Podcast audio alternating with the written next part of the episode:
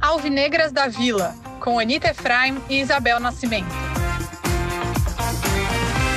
Falta na meia direita, falta a ser lançada na grande área. Pires se aproxima da bola, cruzamento é ruim na primeira trave, tira a defesa. Rebote é pro Santos, jogada aqui na meia com o Sandri. Devolve a bola na grande área, mata no peito, vem chute, o gol!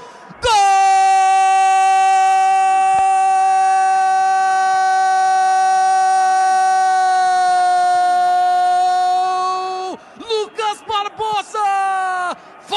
Faz o impossível! Gol do Bom dia, boa tarde, boa noite para você que é torcedor, para você que é torcedora do Santos Futebol Clube. Bom, você está ouvindo isso depois de um dia de alívio em que o Santos conseguiu fazer mágica, basicamente, marcando gol no último minuto contra o Lacaleira e continua vivo na Sul-Americana, mas já tem outros compromissos pela frente, por isso eu e Isabel Nascimento seguimos nessa toada de trazer convidados para contar para a gente como vão ser, como devem ser os próximos confrontos. Antes de apresentar o nosso convidado, que está muito mais feliz que eu, Isabel Nascimento, que estamos morrendo de frio, pois ele está num calor de 30 graus. Olá, Isabel Nascimento, tudo bem com você? Olá, Anitta, bom dia, boa tarde, boa noite a todos e a todas. É, é muito legal que a gente está conseguindo trazer bastante vários personagens de outros times, né? Até de outras nacionalidades também, mas de outros times para contar um pouquinho, porque ninguém melhor do que quem está dentro do time para saber como que vem. É, o confronto vai ser muito legal, porque independente do confronto em si, eu não sei nem se se o Douglas, ah, já contei quem é nosso convidado, mas se o Douglas mas assim, o Santos está preparando um dia muito interessante para o Santista, né? Isso é muito legal. A gente bate muito aqui no Santos, Douglas, na nossa na nossa tecla do marketing, né? Que tem que ir além do jogo, precisa ir além é, de só a partida, porque às vezes a partida não é tudo isso. Então, eu acho que assim, é, o Santos está preparando para ser um final de semana muito legal, agradável às famílias, com food truck, com show cover, obviamente, do Charlie Brown, com. É, espero, eu espero. É, o Chorão vem só para esse jogo, mas eu acho que eu espero de fato que a gente tenha venda de, de, de camisas dessa coleção. O Santos seria brilhante se ele conseguisse colocar qualquer, qualquer coisinha, tipo uma meia do Charlie Brown, eu espero que tenha. Estou disposta a criar dívidas nesse final de semana. Então, de fato, assim, além do jogo, o Santos vai estar jogando na Arena Barueri, né? Saindo de Santos depois de quase dois anos de pandemia. Então, acho que além, além da partida dentro dos 90 minutos, espero que a gente tenha um dia gostoso ao Santista, né? Você vai estar lá, Anitta?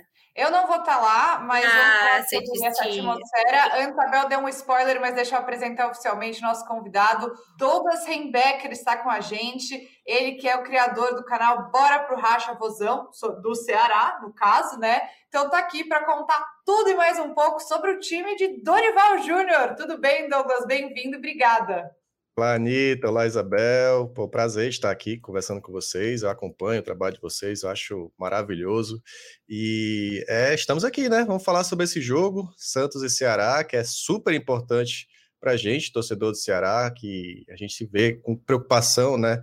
A Série A, o Vozão hoje está em 18º no Campeonato Brasileiro e vive aí, né, um momento muito bom na Copa Sul-Americana, então a gente está aí nessa expectativa de uma classificação inédita, mas preocupado, né? Porque a gente sabe que Brasileirão não dá para brincar e a gente tem um confronto muito difícil contra o Santos. A gente vê realmente como um grande desafio. Nunca ganhamos do Santos fora de casa, então vamos ver, né? Vamos ver o que é que reserva esse jogo aí de Dorival Júnior, o Ceará de Dorival Júnior que vocês conhecem muito bem, né? Olha que curioso isso, né? Ontem acho que tinha um monte de gente criticando o Fabian Bustos por estar tá usando o time alternativo na Copa Sul-Americana, porque o Santos acha, a maioria dos Santistas acha que é a competição mais factível, mas ao mesmo tempo o Santos está lá em quinto no Brasileirão, né? Tem é, duas derrotas, um empate, duas vitórias, né? Se eu não me engano, é, é alguma coisa desse tipo. E então, e ao mesmo tempo a gente vê o Ceará que está tentando é, passar na Copa Sul-Americana hum, começando mal o Brasileirão, despertando um alerta, e também o Fortaleza, que está fazendo tá num feito inédito de estar tá jogando uma Libertadores, brigando, etc., mas está em último no Campeonato Brasileiro. Então, Douglas, dá para dizer hoje que a prioridade do Ceará e do Dorival não é o Brasileirão? Olha, é, eu diria que na verdade é. Assim, a gente vê no discurso que sim, né? Mas é, a gente encontrou um grupo, de certa forma, na Sul-Americana que facilitou um pouco. O confronto no nosso grupo, o grupo G, é um confronto basicamente entre Ceará e Independiente, porque os outros dois times, o Laguaira e o Cabalheiro, um da Venezuela, outro do Paraguai, realmente estão bem abaixo, assim, tanto que eles só pontuaram quando jogaram entre si, né? Então é uma disputa frontal entre Ceará Independente. O Ceará tem 15 pontos e mesmo assim ainda pode ser desclassificado, né? Para você ver como é que está esse grupo. Então a gente teve uma facilidade maior, né? Na Copa Sul-Americana também por conta disso. E aí o elenco ficou, ficou curto o Brasileirão. O Ceará chegou a ter 12 jogadores no departamento médico e todos, assim, a maioria titulável né, pelo menos, e muitos titulares. O Fernando Sobral, por exemplo, que foi até especulado no Santos, está machucado, a gente ainda não tem uma previsão de retorno. A gente teve a nossa volância toda aí uh, entrando no departamento médico, Richardson, Lindoso, o próprio Richard Coelho, que jogou no Corinthians. Então a gente é, sofreu bastante né, com essas lesões, essas contusões que foram assim o principal motivo para o Ceará também uh, ir mal no Brasileirão. Né? Acabou ficando curto o elenco e aí uh, não foi nem uma questão de prioridade, foi uma questão realmente uh, da gente ter esse problema no DM, que agora que a gente vai tendo alguns retornos e talvez contra o Santos, até uma estreia importante aí, que é do centroavante Matheus Peixoto. Né? Então, a gente passa por essa oscilação, mas a prioridade até para a torcida, para todo mundo, é realmente Brasileirão, porque é o que nos mantém né, no patamar aí de ser visto nacionalmente. É a gente está no quinto ano seguido na Série A, a gente vê esse jogo contra o Santos, importantíssimo para sair dessa zona e pelo menos tentar né, sair dessa zona no, nas próximas rodadas. Não, e o Ceará hoje vive uma situação muito parecida com a do Santos, né? Porque tá nas três competições, mas tá muito insanamente melhor. Então, até diria para você, não importa a, se, o time, o grupo forte ou fraco, porque o Santos está num grupo assim, extremamente, assim, tecnicamente muito ruim da Sul-Americana. O Santos está com uma dificuldade muito grande. O Santos está passando, eu não sei como, se passar, claro, ainda tem mais um jogo, mas assim, é, é de fato do jeitinho Santos, o máximo possível.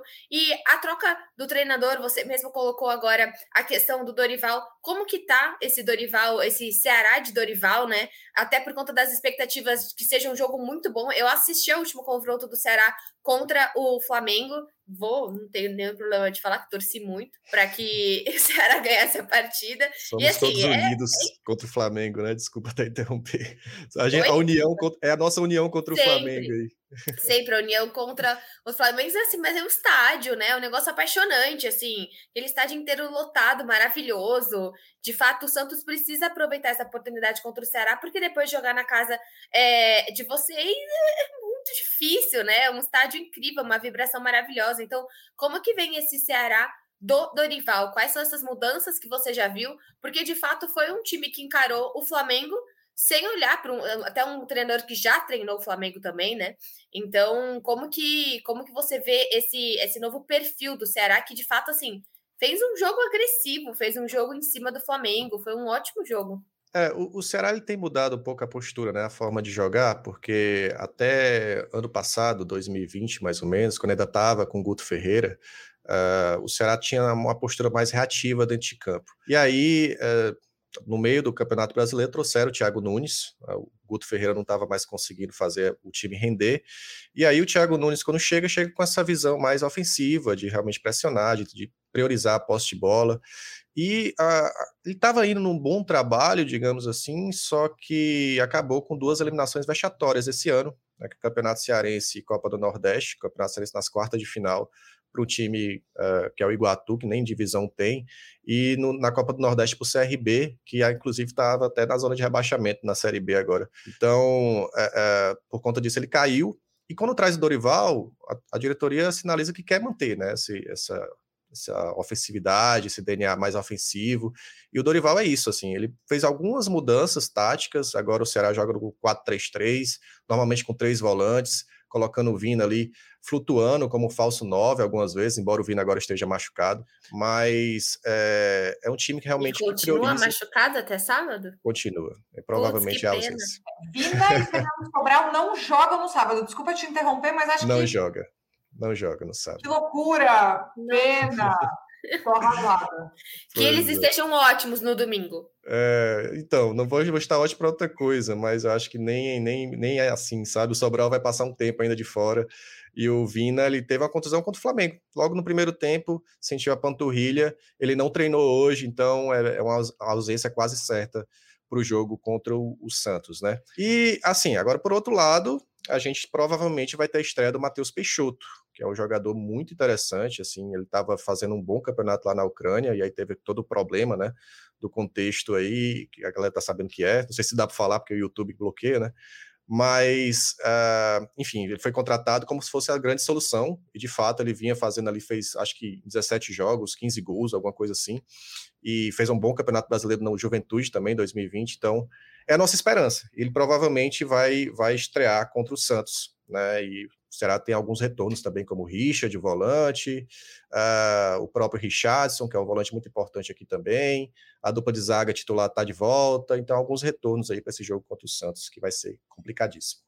E como que vocês veem no Santos, né? Como que é, a torcida do Ceará, ou você que, enfim, né, tá no dia a dia do clube, vê esse momento do Santos? Porque a torcida ainda tá derrapando um pouco, assim, confia tanto assim no Bustos ou não. Tem uma parte da torcida que pega bastante no pé do treinador. O Santos perdeu para o Goiás, né, num jogo mais feio que bater na mãe.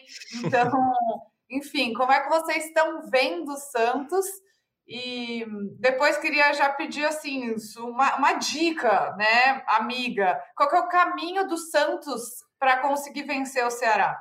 Olha, é, a gente vê o Santos com muito cuidado, né? Porque eu acho que surpreendeu a maior parte dos analistas aí que antes, antes do brasileiro falavam, né? Que o Santos ia disputar aí contra o rebaixamento, acaba tendo um início muito bom, né? Na Série A. E então a gente vê realmente com muito cuidado mesmo. A gente sabe como é difícil jogar aí, por mais que seja agora na Arena Barueri. Menos mal, talvez, porque a gente nunca venceu na Vila e na Vila lá no, Baru, no na Arena Barueri a gente já venceu contra outros times, né? Mas de toda forma a gente sabe que é difícil.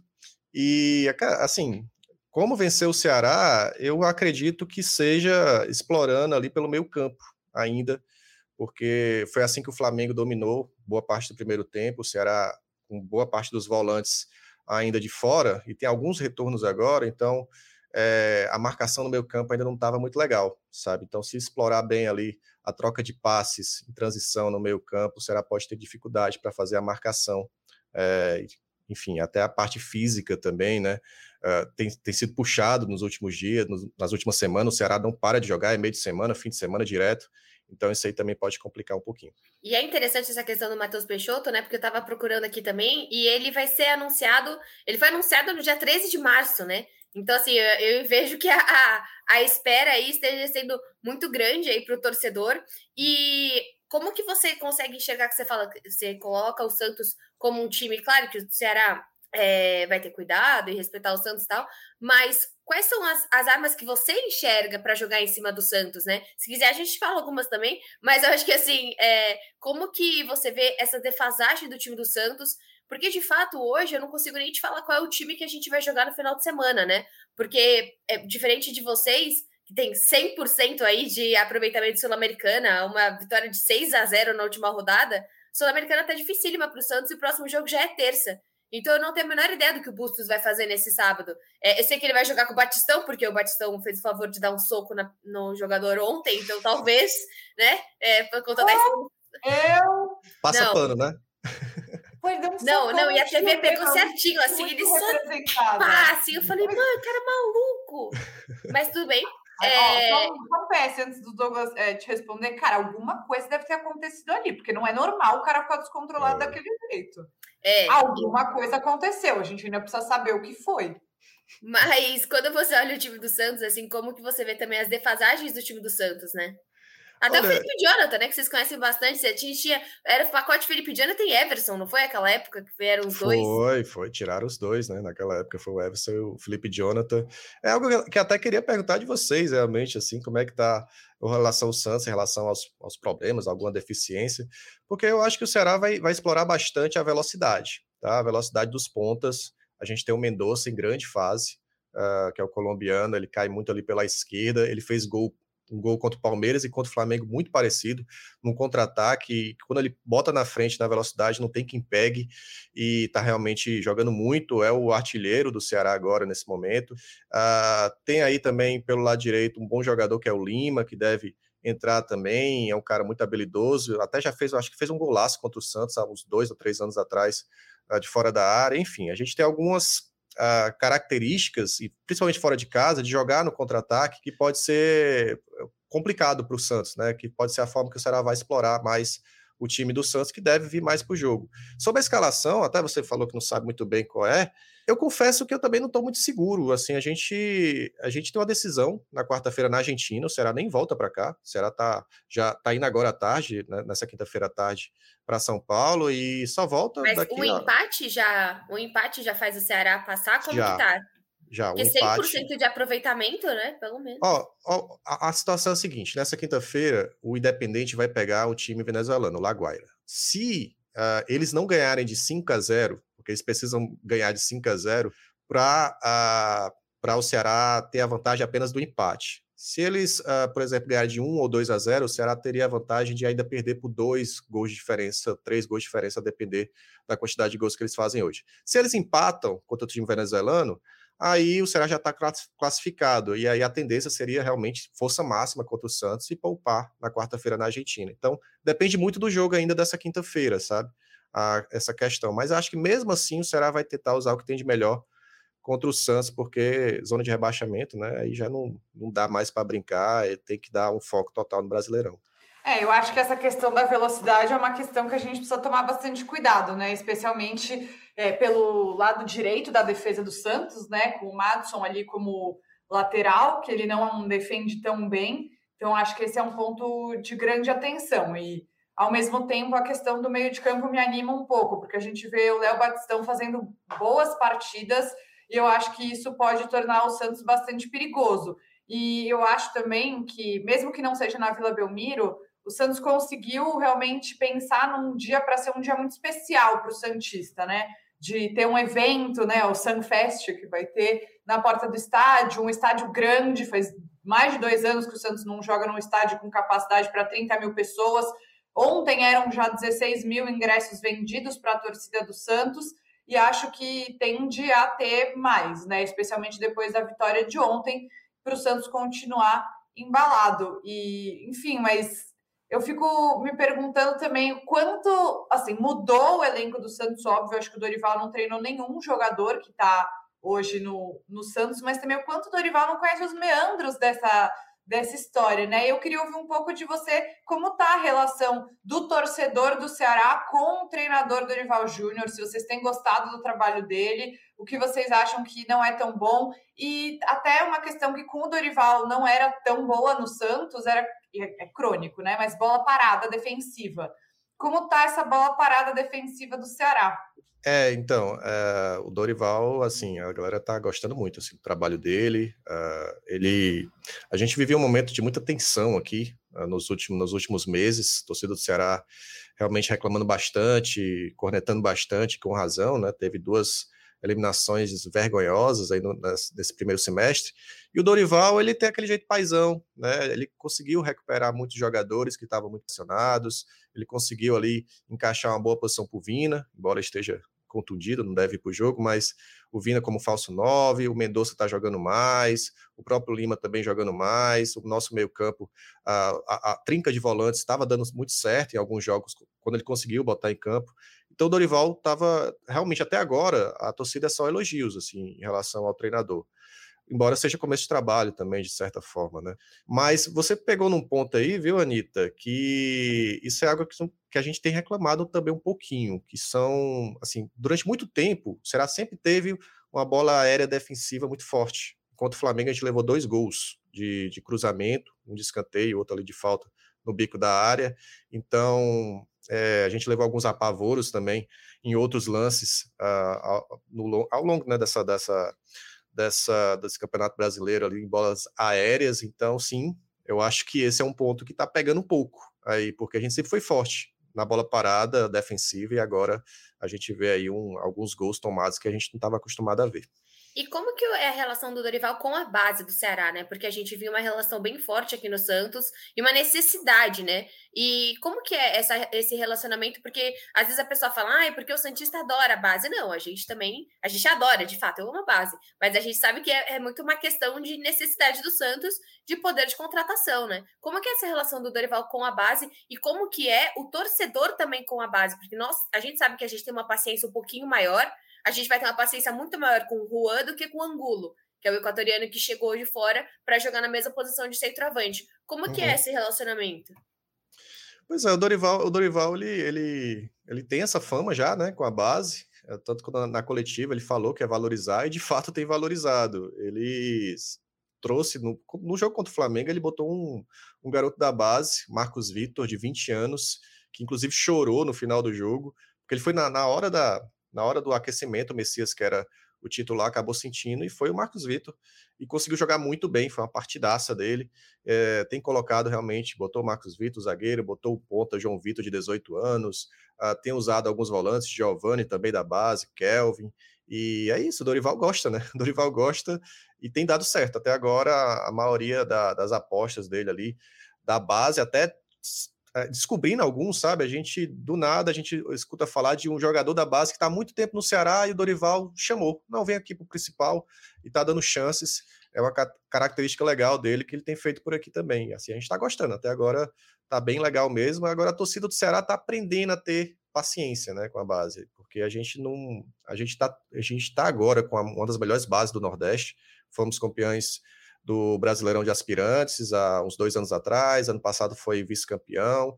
Então, assim, a gente tem investido bastante e a torcida do Ceará vai se acostumando ao pouco, longe de vocês, né? Mas a gente vai se acostumando ao pouco aí de ter um pouquinho mais de paciência com os garotos, porque é importante, né? Às vezes a gente acaba queimando assim na impaciência e de uma hora para outra esses moleques começam a despontar aí no futebol brasileiro. E assim, só embalando mais uma pergunta, eu queria que você falasse um pouquinho do futebol no Nordeste, né? Porque assim, hoje eu tô na voz da torcida da Globo e foi uma necessidade uma pressão muito grande que incluísse né, uma pessoa do, do Ceará, uma pessoa do Fortaleza, se eu não me engano, ainda não incluíram uma pessoa que falasse do Bahia, e é necessário, é, é urgente, na verdade, é. né? Você olhar, parar de olhar para o futebol brasileiro só para sul e para Sudeste, basicamente, e para o sul do país. Como que você vê esse momento, né? Como a gente está falando, a gente tem um Ceará podendo fazer algo histórico, um Fortaleza fazendo algo histórico, depois de, se eu não me engano, há pouco tempo atrás, estar tá numa terceira divisão.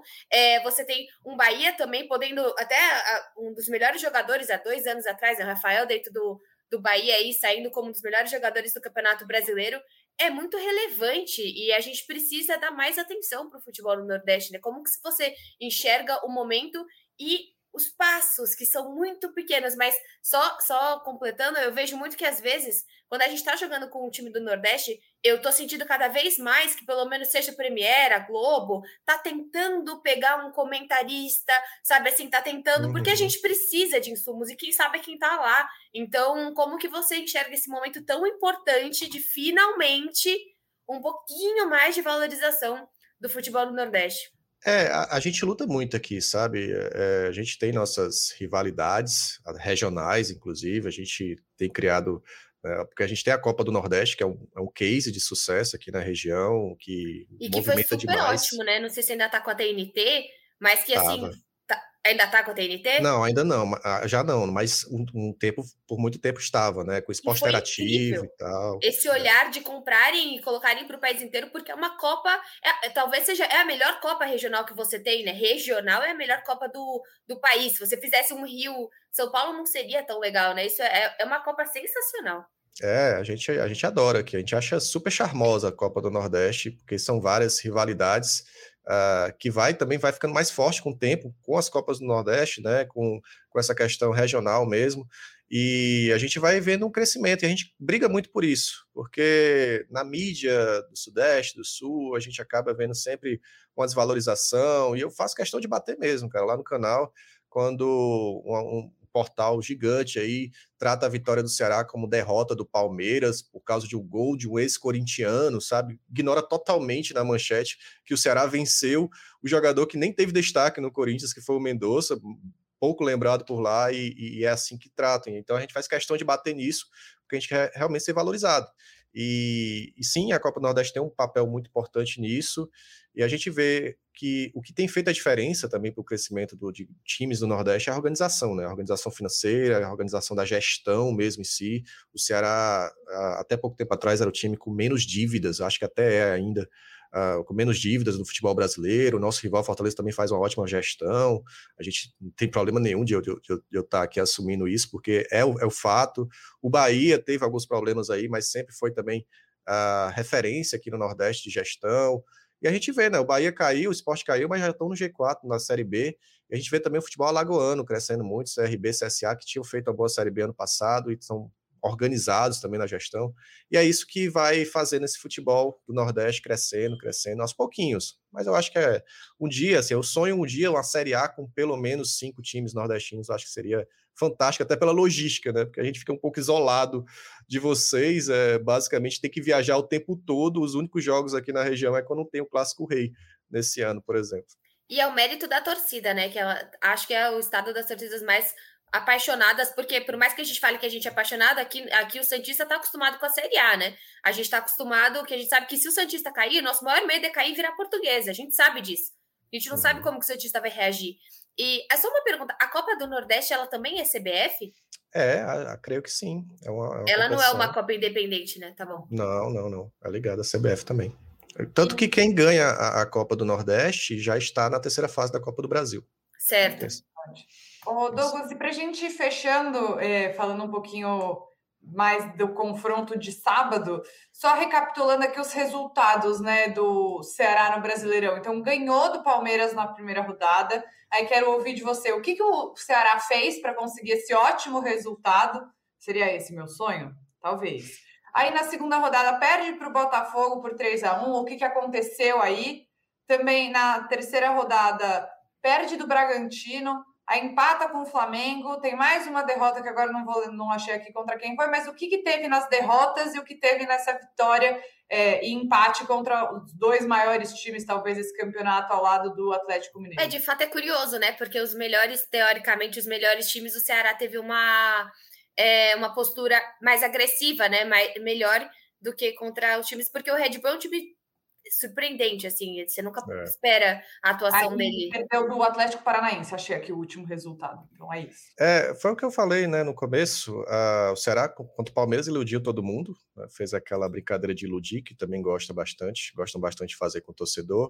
Uh, mas estava com o time completo, estava com sem grandes desfalques, estava ali com a trinca de volantes que o Dorival conseguiu escolher muito bem, a zaga titular e tudo bonitinho, beleza iludiu, vamos para o próximo jogo. Aí já teve umas três, quatro contusões. Aí no próximo jogo, todo jogo será, para vocês terem ideia, sair alguém no primeiro tempo contundido. Sempre. Todo jogo será. Nos últimos jogos, tem saído alguém no primeiro tempo contundido. Então, o DM chegou a ter 12 jogadores e isso que complicou, né? Isso complicou bastante para o Ceará não manter a regularidade além do jogo todo quarta, domingo, quarta e sábado, quarta e sábado, Copa do Brasil, Copa Sul-Americana e Campeonato Brasileiro tudo junto. E é por isso que a gente está aí na esperança que para os próximos jogos, com o retorno dos jogadores, a gente consiga ter melhores resultados, porque o elenco do Ceará é bom, assim, é bom, é um elenco consistente, a gente tem laterais dois bons laterais para cada, cada lado ali, tem volantes muito bons, zagueiros também, então é, não é para o Ceará estar tá nessa posição, não, mas brasileiro não se brinca, eu gosto de falar isso porque a gente viu o Grêmio, né, ano passado, com um baita elenco e caindo, então não dá para brincar e todo jogo é, é complicado. Né? Vamos ver, vamos ver aí da, a partir de agora se será que começa uma, uma recuperação aí nesse Brasileirão.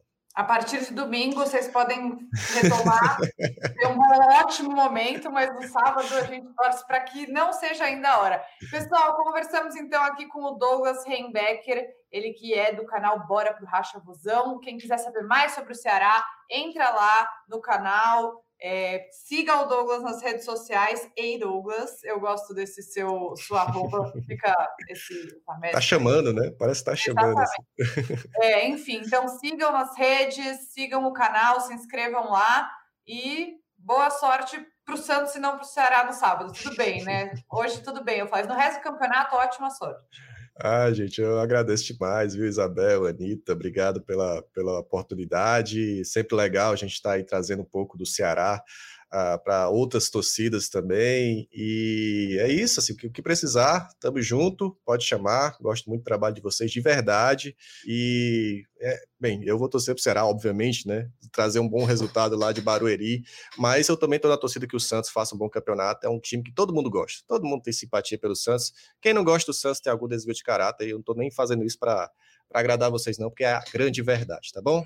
Valeu, gente. Obrigada. Eu amei, eu vou, eu vou tatuar essa frase aqui. Quem não gosta do Santos tem algum desvio de caráter. É sobre isso.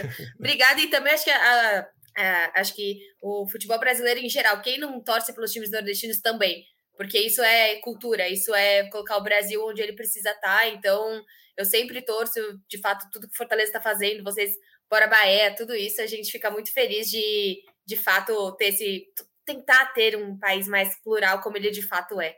Então, obrigada deixa... mesmo. Ô, Isabel, deixa eu complementar com uma informação que eu acho que vocês já sabem. É, o Ceará lançou a última camisa que o Ceará lançou aqui, que é, não é essa, é a nova que ainda não comprei por motivos de falta de dinheiro, mas é, é uma homenagem ao jogo contra o Santos, um gol que o Ceará fez, ou na verdade um, uma vitória que o Ceará fez do Santos de Pelé, é, que estava voando naquela época, e aqui é, isso foi, ficou, ficou na história, né? Então foi feito. E eles vão usar agora. sábado? Não sei, né? Porque ela é, ela, é, ela é, preta e branca. Não sei qual é a camisa. Se ah. for a branca de vocês, pode ser, né? Acho que sim. É, provavelmente. Legal. Vocês vão ver. Não sabia. É bem legal. Tomara que não dê sorte sábado, mas como a gente falou, dê sorte aí pro resto do campeonato do Ceará. E a gente se vê no próximo Alpinigas da Vila. Tchau, muito obrigada, Douglas. Valeu, gente.